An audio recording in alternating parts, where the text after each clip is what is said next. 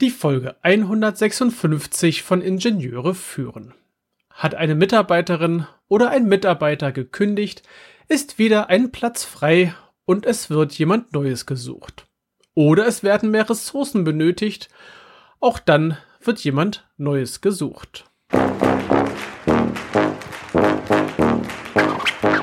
Herzlich willkommen im Podcast Ingenieure führen, der Podcast für Führungskräfte in der Elektronikentwicklung. Wir sprechen über Führung von Ingenieuren, über die verschiedenen Schnittstellen zu anderen Fachabteilungen und vielen weiteren Themen direkt aus der Praxis.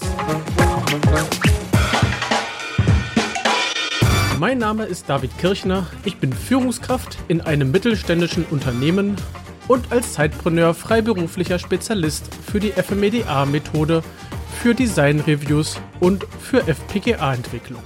Es ist passiert. Eine Mitarbeiterin oder ein Mitarbeiter geht und sei es geplant oder ungeplant. Hiermit ist es passiert und es ist nun viel zu tun. Es kann auch sein, dass ihr einfach zu viele Aufträge habt und ihr braucht Nachschub in beiden Möglichkeiten oder in beiden Varianten werden jetzt neue Mitarbeiterinnen, neue Mitarbeiter gesucht und hier haben wir mehrere Möglichkeiten. Der Klassiker, glaube ich, den kennen alle. Das ist die, ja, früher mal die Zeitungsannonce, heute der Eintrag in einer Stellenbörse, zum Beispiel bei LinkedIn, bei Xing oder auch bei anderen Online-Börsen für, ja, für Jobs für Berufstätige. Das Ganze sollte gut aufbereitet sein. Es muss klassisch natürlich alle Informationen enthalten. Diese Dreiteilung ist oft gesehen wie zum Beispiel, was wir machen, was du mitbringen musst, was du machen wirst. Das ist die Dreiteilung, die ist oft zu sehen. Was mir an der Stelle manchmal fehlt, ist so ein bisschen der Bereich Chancen und Nutzen.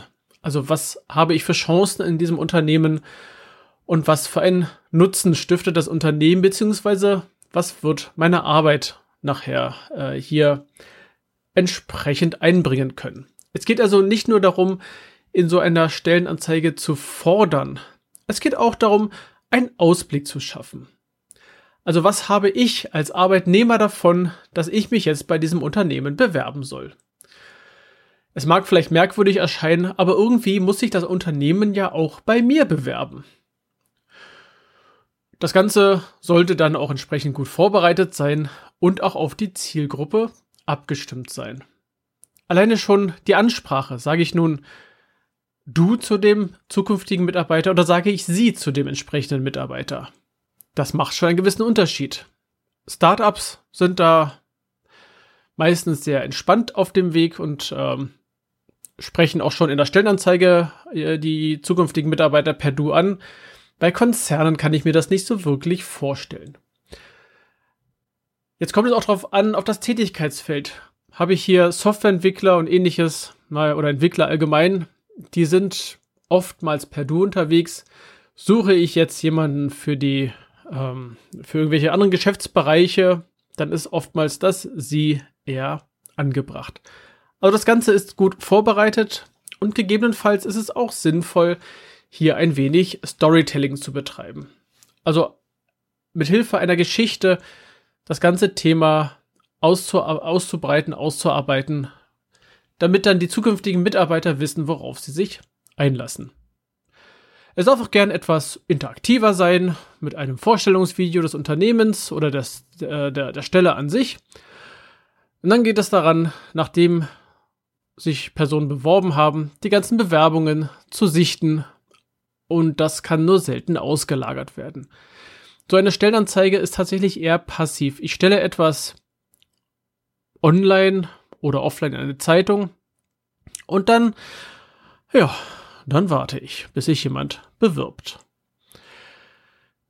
Eine andere Möglichkeit, die aktiver ist, das sind sogenannte Headhunter. Das geht jetzt nicht, wenn ich 50 Mitarbeitersuche ähm, auf die Schnelle hier 50, ich weiß es nicht, Callcenter Agents oder ähnliches. Headhunter sind eher so für bestimmte Einzelpositionen gut geeignet. Für Entwicklungsleiter, für Führungskräfte, für im Elektronikbereich, für Spezialisten, die in bestimmten Bereichen halt die Profis sind. Und dafür sind Headhunter gut. Headhunter suchen ähm, mit Hilfe ihrer, ihrer Möglichkeiten, also der Stellenbeschreibung, die sie bekommen haben, was sucht das Unternehmen, sucht entsprechende Person und spricht diese direkt an. Die bilden eine Art Filterfunktion. Suchen sich schon mal ähm, ein paar Leute raus, führen die ersten Gespräche, stellen das Unternehmen vor, stellen den Job vor, geben vielleicht auch kleine Insights, kleine Einblicke in das Unternehmen, was man sonst aus so einer Stellenanzeige vielleicht nicht kriegen würde und helfen dem Bewerber, begleiten den Bewerber zu einem Vorstellungsgespräch, stellen den, diese Person vor und ähm, ja, sind sozusagen äh, unterstützen an der Stelle den Bewerber. Klar, bekommen ja auch Geld dafür. Aber durch so einen Headhunter ersparst du dir ähm, eine Menge eigene Filterarbeit. In dem Sinne, dass du erst einmal schauen musst, okay, wer passt denn jetzt von den 70 Bewerbern überhaupt erstmal zu dem Unternehmen oder zu der Position? Auch Empfehlungen können funktionieren. Bevor du eine Stellenanzeige online stellst, frag doch einmal innerhalb deiner Abteilung oder innerhalb des Unternehmens, das kann ja auch Human Resource übernehmen, ähm, ob es jemanden gibt, der jemanden kennt, der gerne zum Beispiel den Job wechseln möchte oder aber einsteigen möchte. Auch das wäre möglich, dass man jemanden findet, der in diesen Job hineinkommt.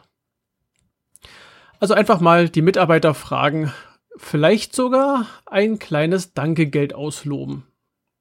Oder auch ein größeres Dankegeld ausloben, wenn diese Stelle besetzt wurde und wenn der Kandidat dann seine Probezeit überstanden hat. Aber triff selber die Entscheidung, also sofern du entscheidungsberechtigt bist, triff selber die Entscheidung. Wer auf die Stelle passt, da darfst du dich nicht beeinflussen lassen von den entsprechenden Mitarbeitern.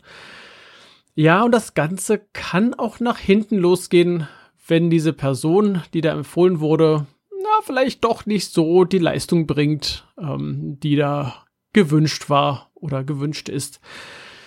Ja, shit happens, dann ist es halt so.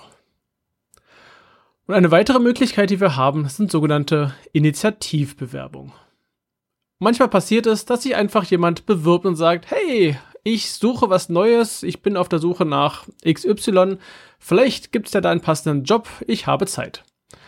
Und manchmal ist es so, dass es genau im richtigen Moment kommt. Meistens nicht, aber das Gute ist, du hast dann vielleicht schon einen möglichen Kandidaten oder dir fällt in dem Moment auf, ja richtig, hm, die Person könnte ja genau für das Projekt, was wir in drei Monaten starten wollen, passend sein. Dann wäre es schon mal gut, wenn die Person sich hier einarbeiten könnte. Das sind so die verschiedenen Möglichkeiten, die wir haben, um ähm, einen Mitarbeiter, eine Mitarbeiterin zu finden. Äh, es könnte auch sein, dass dir die Mitarbeiterin, die Mitarbeiter über ihre Social-Media-Profile helfen. Bei LinkedIn gibt es die Möglichkeit, auf den Knopf zu drücken und dann wird also eingeblendet, we are hiring, also wir suchen oder wir stellen ein, wir suchen Mitarbeiter und dann kann über diese privaten Netzwerke, die ja teilweise hunderte von Kontakten haben können und die haben auch wieder Kontakte und so weiter, ähm, dass die Mitarbeiter hier über den Weg jemanden finden oder über den Weg bewirbt sich dann jemand.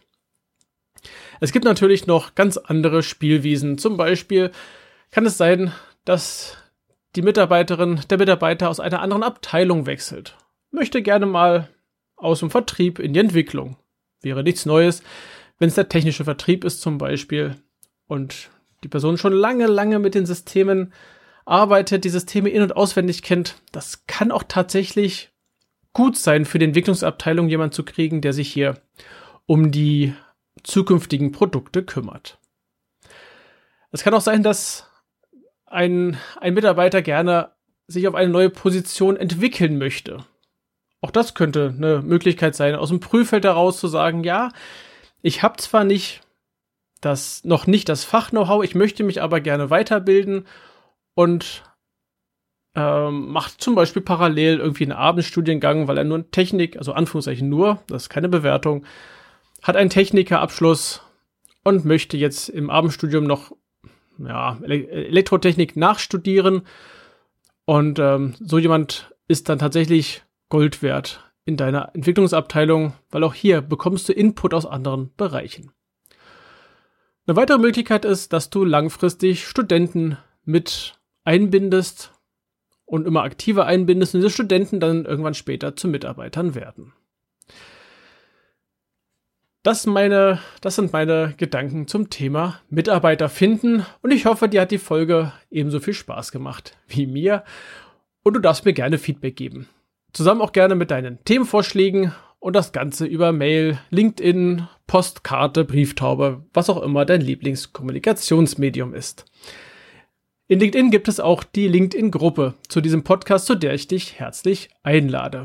Empfehle gerne die Folge oder auch gerne den ganzen Podcast deinen Kolleginnen und Kollegen und auch deinen Freunden. Und ich freue mich über eine 5-Sterne-Bewertung auf Apple Podcasts und auf eine Rezension. Mein Newsletter sowie weitere Informationen findest du in den Show Notes unter ib-dck.de slash if156. Das war die heutige Folge des Podcasts Ingenieure führen. Ich danke dir ganz herzlich fürs Zuhören. Nutze das Wissen und die Tipps, um deinen Arbeitsalltag zu vereinfachen und zu verbessern. So sage ich Tschüss und auf Wiederhören. Bis zum nächsten Mal. Dein David Kirchner.